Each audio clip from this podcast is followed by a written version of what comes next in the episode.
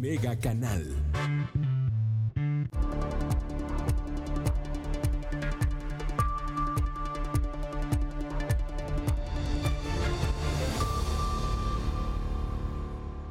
Muy buenas tardes, le agradezco que nos acompañe aquí en eh, Mega Noticias Colima, en eh, Mega Noticias Vespertino. Gracias por estar, por estar con nosotros. Ya lo sabe, estamos a través del 151 de Megacable también. También estamos eh, por Facebook Live. Ya lo saben, esta red social nos encuentra como Mega Noticias Colima y estamos grabando este contenido para que usted lo tenga en unos minutos después de la media en la plataforma de Spotify. Vamos empezando que tenemos bastante, bastante, bastante, bastante información presentarle esta tarde. Y mira, vamos a empezar con el tema de transporte público. Hay bastantes, bastantes temas, pero pues ya usted recordará la semana pasada, las semanas anteriores, las protestas de mototaxistas, las protestas de taxistas, que obviamente, obviamente, pues todo tiene un interés político.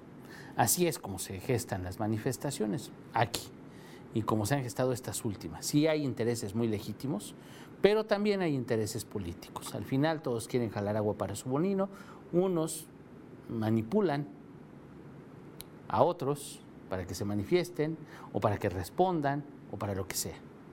El tema de los taxis y los mototaxis pues es un tema que de entrada al gobierno del estado pues no le ha interesado mucho. A los diputados tampoco les ha interesado mucho. Pero a la hora de buscar votos, claro que a todos les interesa el tema del transporte público, pero hasta que van a buscar votos. Entonces, usted recordará hace semanas, pues se manifiestan los taxistas en contra de los mototaxis, que dicen que les están quitando la chamba. Pero, pues los taxistas no mejoran, las condiciones de los, taxis, las condiciones de las unidades no mejoran, no, no cambian. Y, y, bueno, pues ellos piden que se retire ese servicio. Entonces, ¿qué dice la autoridad? No, pues vamos a ver, vamos a ver qué está pasando, vamos a ver qué estamos haciendo. Van con los diputados.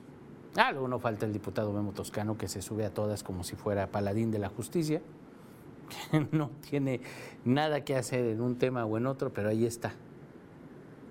Y a la legislatura actual no le ha importado absolutamente nada el transporte público. Entonces, este tema de los taxis y los mototaxis, pues obviamente ha ido escalando. Esta administración estatal permitió el crecimiento, permitió que entraran más unidades de mototaxis en el Estado. Esta administración estatal. Con esta administración estatal, con la actual administración estatal, independientemente de quién sea secretario de movilidad, empezaron los mototaxis en Cuauhtémoc. Digo, ya estaban en Cerro de Ortega, a lo mejor desde la administración pasada, estatal. Pero en Cuauhtémoc empezaron con esta administración estatal. En Cojimatlán, en Minatitlán, en Manzanillo, en Armería, en Tecomán.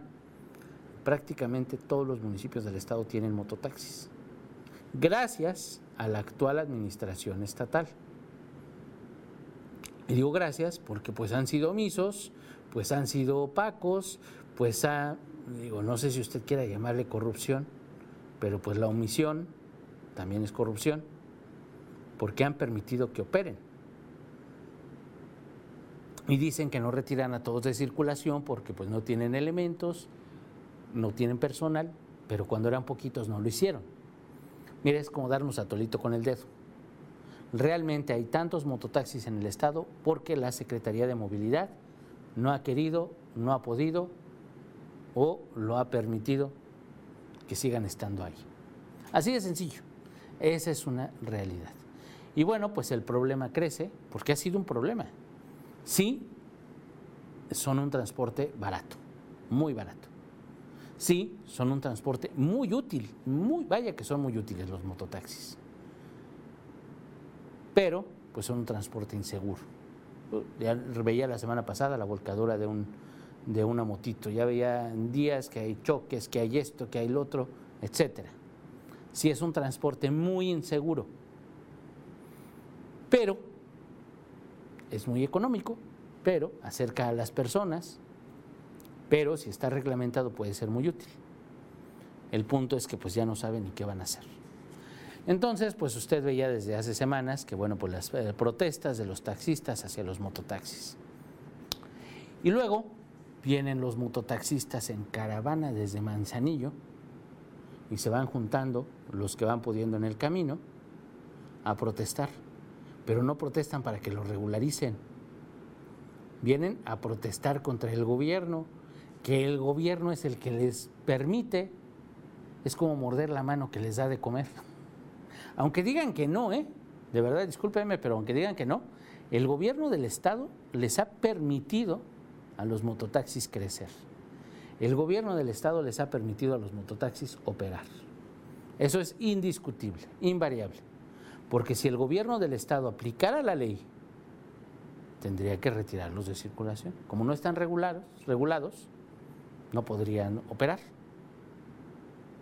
Porque ahí están las lagunas que, mire, casualmente los diputados han permitido.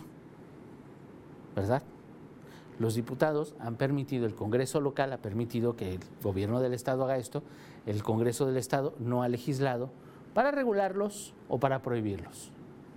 Y entonces, gracias a esas lagunas legales que generan los diputados, el gobierno del Estado les permite operar. Entonces luego vienen los mototaxistas y muerden la mano que les da de comer y se manifiestan contra el gobierno del Estado. Pero no se manifiestan porque no tienen permisos, no se manifiestan por problemas de ellos, se manifiestan por la violencia, por feminicidios, por los temas que usted quiere. Temas de verdad delicados, temas graves, temas tangibles, temas que están ahí, temas indiscutibles, temas que son para protestar efectivamente. Pero pues ellos vienen comandados por alguien, vienen mandados por un político, vienen haciendo una campaña que no es para ellos, porque ellos no vienen a exigir que se regularicen sus mototaxis. Luego como que se acuerdan y van al Congreso y unos sí exigen, otros no exigen, pero hasta después. Mientras vienen por orden o haciendo campaña para algún político. Y después de ellos vienen los taxistas otra vez a exigir que retiren los mototaxis y ahora sí el Congreso del Estado a ellos sí los escucha y bueno, pues ahí se arma todo un show, de verdad un show lamentable y muy grave porque pues al final no sirve de nada, tanto grito, tanta cosa, de verdad que es nada más pura política. Y alguien que quiere ganar votos, nada más por votos les da el avión y les dice que sí, bla, bla, bla. Pues, pues por ganar votos. Pero ¿qué cree? Mientras eso pasaba la semana pasada, pues ya el gobierno del estado desde mayo, desde finales de mayo, ya había enviado una iniciativa de ley al Congreso del Estado para retirar a los mototaxis, para sacarlos de circulación. Imagínese nada más. Entonces, ese, ese problema lo van a discutir esta semana. Esa situación se va a discutir esta semana. El tema, ¿qué va a pasar con los mototaxis? Mientras unos se inconforman, mientras otros, otros exigen que sigan operando, el gobierno del estado ya tiene una iniciativa para sacarlos de circulación. Habrá que ver cómo va a jugar el Congreso del Estado. No, porque con todo y la iniciativa del, del gobierno del Estado, pues al final el gobierno del Estado es el que les ha permitido operar durante todos estos años, más de cinco años. Imagínense nada más lo que va de la actual administración, cuatro años, tienen, han crecido los mototaxis. Esta administración estatal es la que les ha permitido operar a los mototaxis. si no los ha fomentado, pues sí ha permitido que crezcan y crezcan y crezcan. Con corrupción o con dinero, sin dinero, gratis, por opacidad, como quiera. Pero esas omisiones también son corrupción si no tiene la capacidad, pues, eh, alguien tiene que hacerlo y si nadie lo hace, pues mire, ahí tiene el resultado. Y ahora sí que estamos previo al proceso electoral, ahora sí nos fijamos, ahora sí, ahora sí nos damos cuenta que hay un problema. Digo, vamos a ver qué pasa con todo este tema porque ya los mototaxis están instalados en Manzanillo, están instalados en Cuauhtémoc, en Coquimatlán, en Armería, en Tecomán, en Ixtlahuacán. están instalados en prácticamente todo el estado. Les falta, les falta instalarse aquí en la zona conurbada Colima Villa de Álvarez, pero pues ya es prácticamente lo que les falta. Y ya en Villa de Álvarez ya los aprobaron, ¿eh? Ah, porque además las autoridades municipales ya hacen negocio con los mototaxis, ¿cómo no? Al final es una lanita que entra al municipio. Digo, no, no porque sea útil para la ciudadanía, es dinero que le entra al municipio, claro. Todos le ven cara de negocio a los mototaxis porque obviamente son un negocio. Y los ciudadanos somos los que nos quedamos como pelotitas de ping-pong. Vamos para acá o vamos para acá o a quién le hacemos caso. Y no hay quien resuelva la situación del transporte público en las zonas alejadas. Porque es lo que se ha dicho, se podrán cuestionar los mototaxis, pero ¿qué tal? ¿Qué tan útil sería en la reserva, por ejemplo? ¿Qué tan útil sería el mototaxi en la Gustavo Vázquez? Hay muchas colonias en las que realmente este servicio de transporte público sí sería muy, muy, muy útil. Y no hay autoridad y no hay autoridad que pues haga algo al respecto. Entonces vamos a ver cómo, avanza esta semana. Van a empezar a discutir esta semana el tema de los mototaxis. Tenía nueve días eh, supuestamente para empezar a analizarlo, para empezar en comisiones, en la Comisión de, Transportes, ahí en el Congreso del Estado, para empezar a hablar sobre esta situación.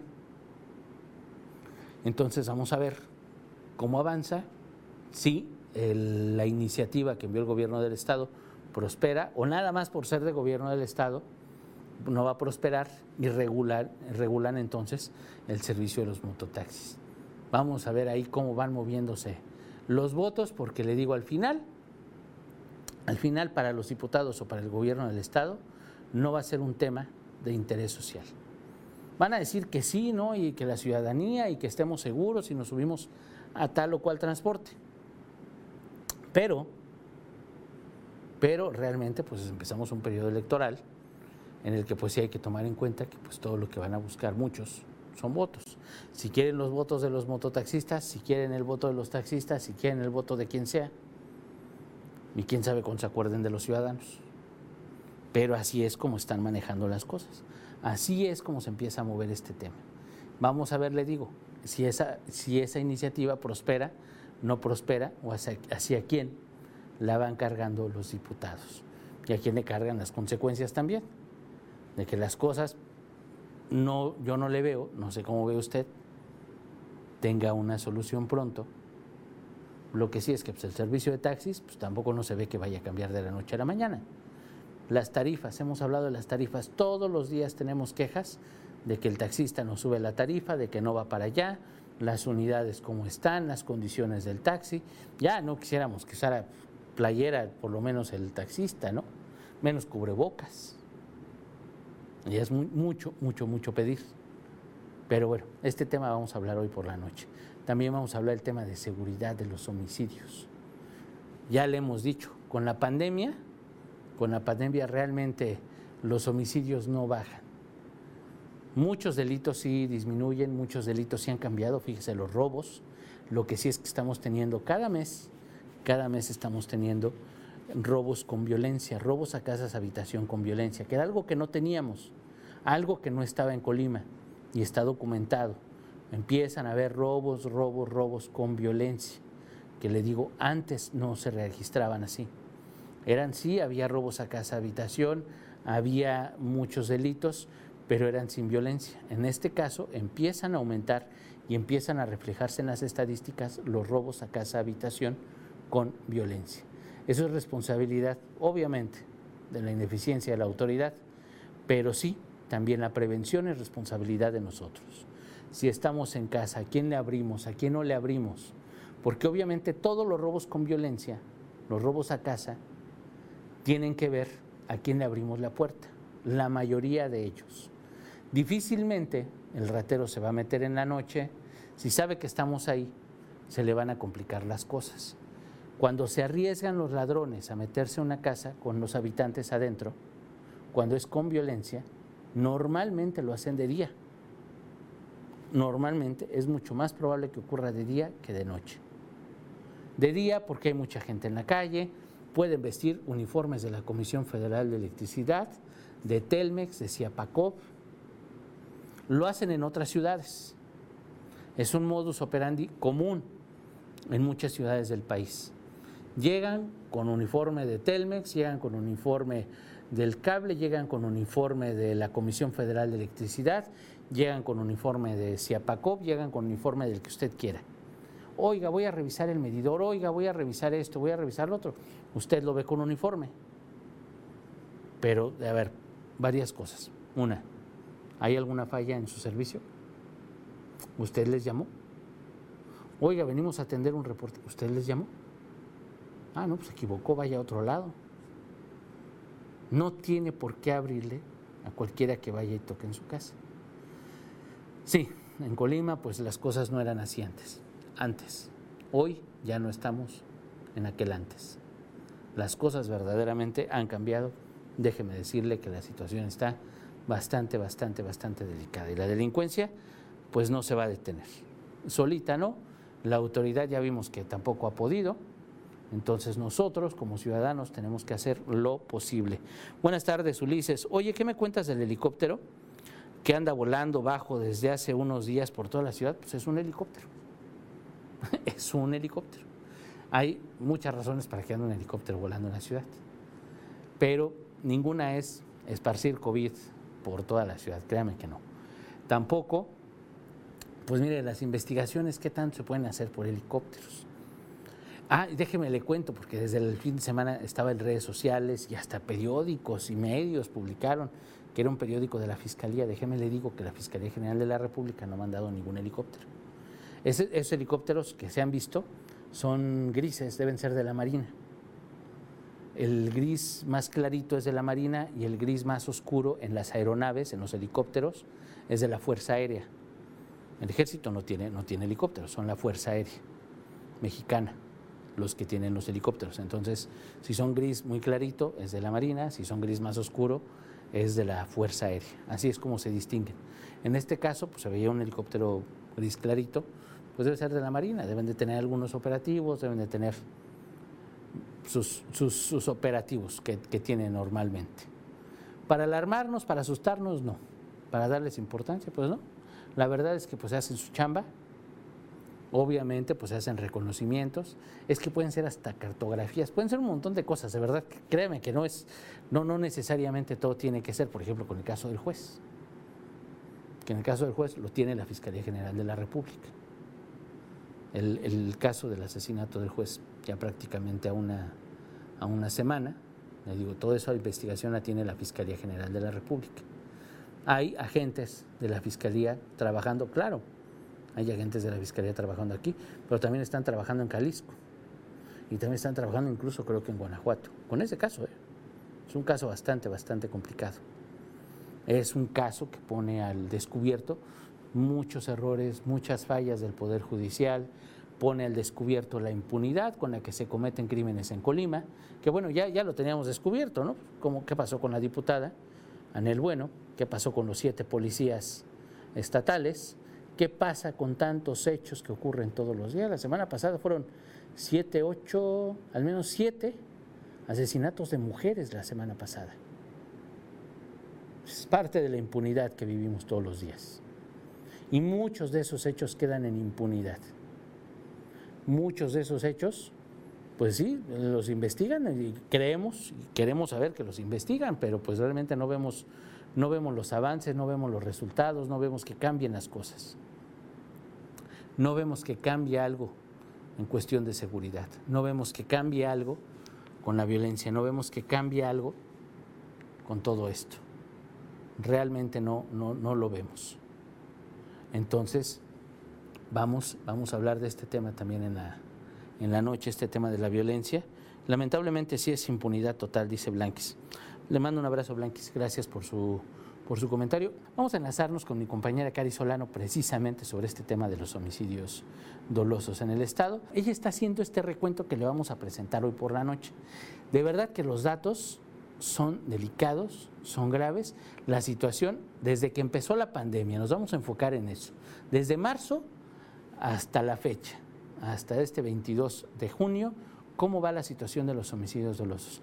Ya está en la línea mi compañera Cari Solano. Cari, muy buenas tardes.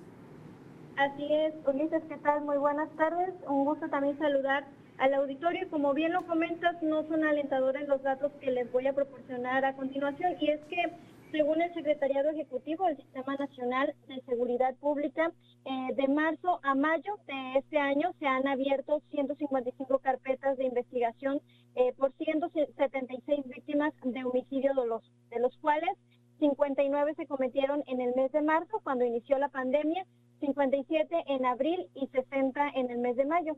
También los datos periodísticos sugieren que en lo que va de junio se contabilizan al menos 44 personas asesinadas, de las cuales 7 eran mujeres y bueno, pues con ello ya suman un total de al menos 220 homicidios de marzo a junio de 2020, que como te comentaba, este periodo coincide con la cuarentena por COVID-19.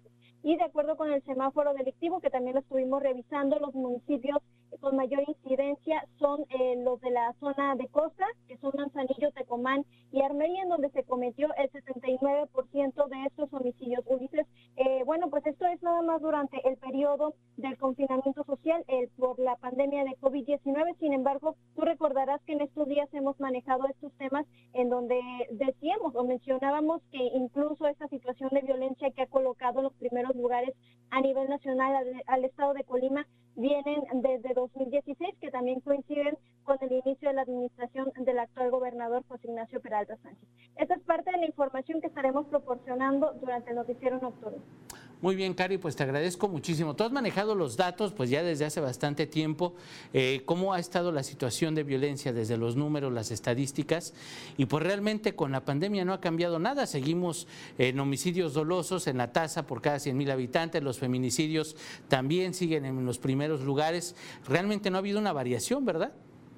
Así es, y la verdad es que lo que más preocupa es que, bueno, pues los números siguen al alza y las acciones, bueno, pues no, no se ven determinantes. Incluso eh, tú recordarás, Ulises, que las manifestaciones por parte de algunos sectores empresariales y de diferentes eh, eh, índoles, bueno, pues también han exigido un cambio en la, en la ahora sí que la estrategia de seguridad y sin embargo, bueno, los números continúan al alza y bueno, eh, Ahorita durante el confinamiento social, bueno, pues no fue la excepción, los, los números ahí lo dicen y pues ahí está el reflejo, ¿no? De, de una descomposición social.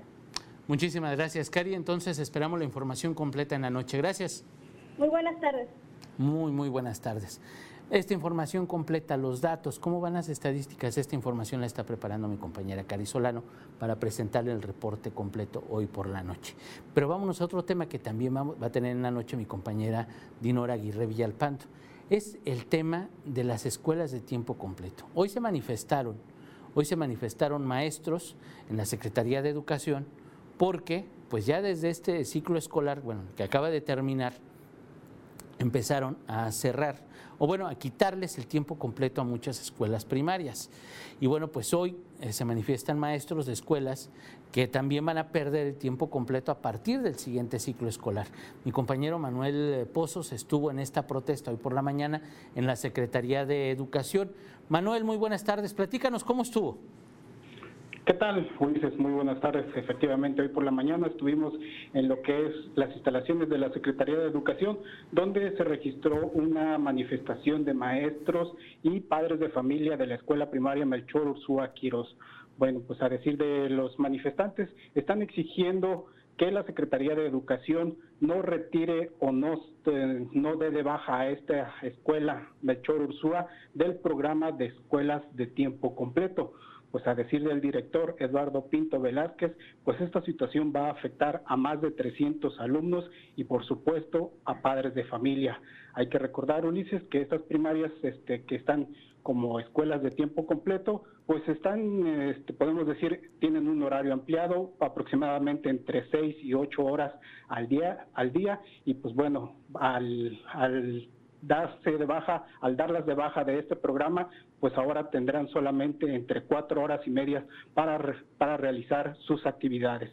Y una de las afectaciones principales es que a los padres de familia, pues, eh, pues podemos decir que los afectará en sus jornadas laborales porque este programa de escuelas de tiempo completo este es lo que permite que los padres este, asistan a sus trabajos sin ninguna preocupación y este y regresen eh, de sus actividades y pues puedan recoger a sus hijos sin ningún problema. Pues esta es la situación y pues a decir de la Secretaría de Educación son entre 60 las las escuelas que van a ser dadas de baja podemos decir este que se están dando de baja, perdón, desde el año pasado. En el 2019 se dieron de baja a cinco escuelas y para este nuevo ciclo escolar serán dadas de baja ocho más y hasta así hasta completar las las este las 60 escuelas que en total serán dadas de baja de este programa escuelas de tiempo completo. Esta es la información que vamos a tener hoy por hoy por la noche, Ulises. Muchísimas gracias, Manuel. Muy buena tarde. Claro, muy buenas tardes. Pues ahí tiene usted. En la noche le vamos a presentar la información completa. Eh, los maestros, padres de familia de esta escuela primaria, bueno, pues ya levantan la voz. Seguramente se sumarán más escuelas. Era un programa que funcionaba y adivine quién lo retiró. Adivine quién lo mandó quitar. Claro, es la cuarta transformación, es el gobierno federal. Así es como funciona. Hay que dar más dinero a los programas sociales y bueno, pues retirar los programas hasta los que funcionaban. Hasta los que funcionaban también los están quitando. Y ahí tiene usted las escuelas de tiempo completo que realmente han sido útiles, que realmente han brindado, han brindado un buen servicio, que realmente han servido a los estudiantes, han servido en la formación de los alumnos, bueno, pues también ya se quedan, eh, se van, se van retirando, van, son cada vez menos. Y bueno, pues hay, hay, hay, que, hay que repartir el dinero para la construcción de las dos bocas, el tren Maya, el aeropuerto de Santa Lucía, todo eso que bueno, pues no sé, no sé qué sentido pueda tener ahorita, pero ahí tiene usted cómo se van retirando los recursos, cómo va operando, cómo va funcionando la cuarta transformación. Así, así opera el gobierno federal. Le agradezco mucho su atención. A las 7.58 de la noche le espera mi compañera Dinora Aguirre Villalpando. Yo lo espero mañana a las 11 de la mañana en nuestro primer corte informativo. Le agradezco mucho. Muy buena tarde.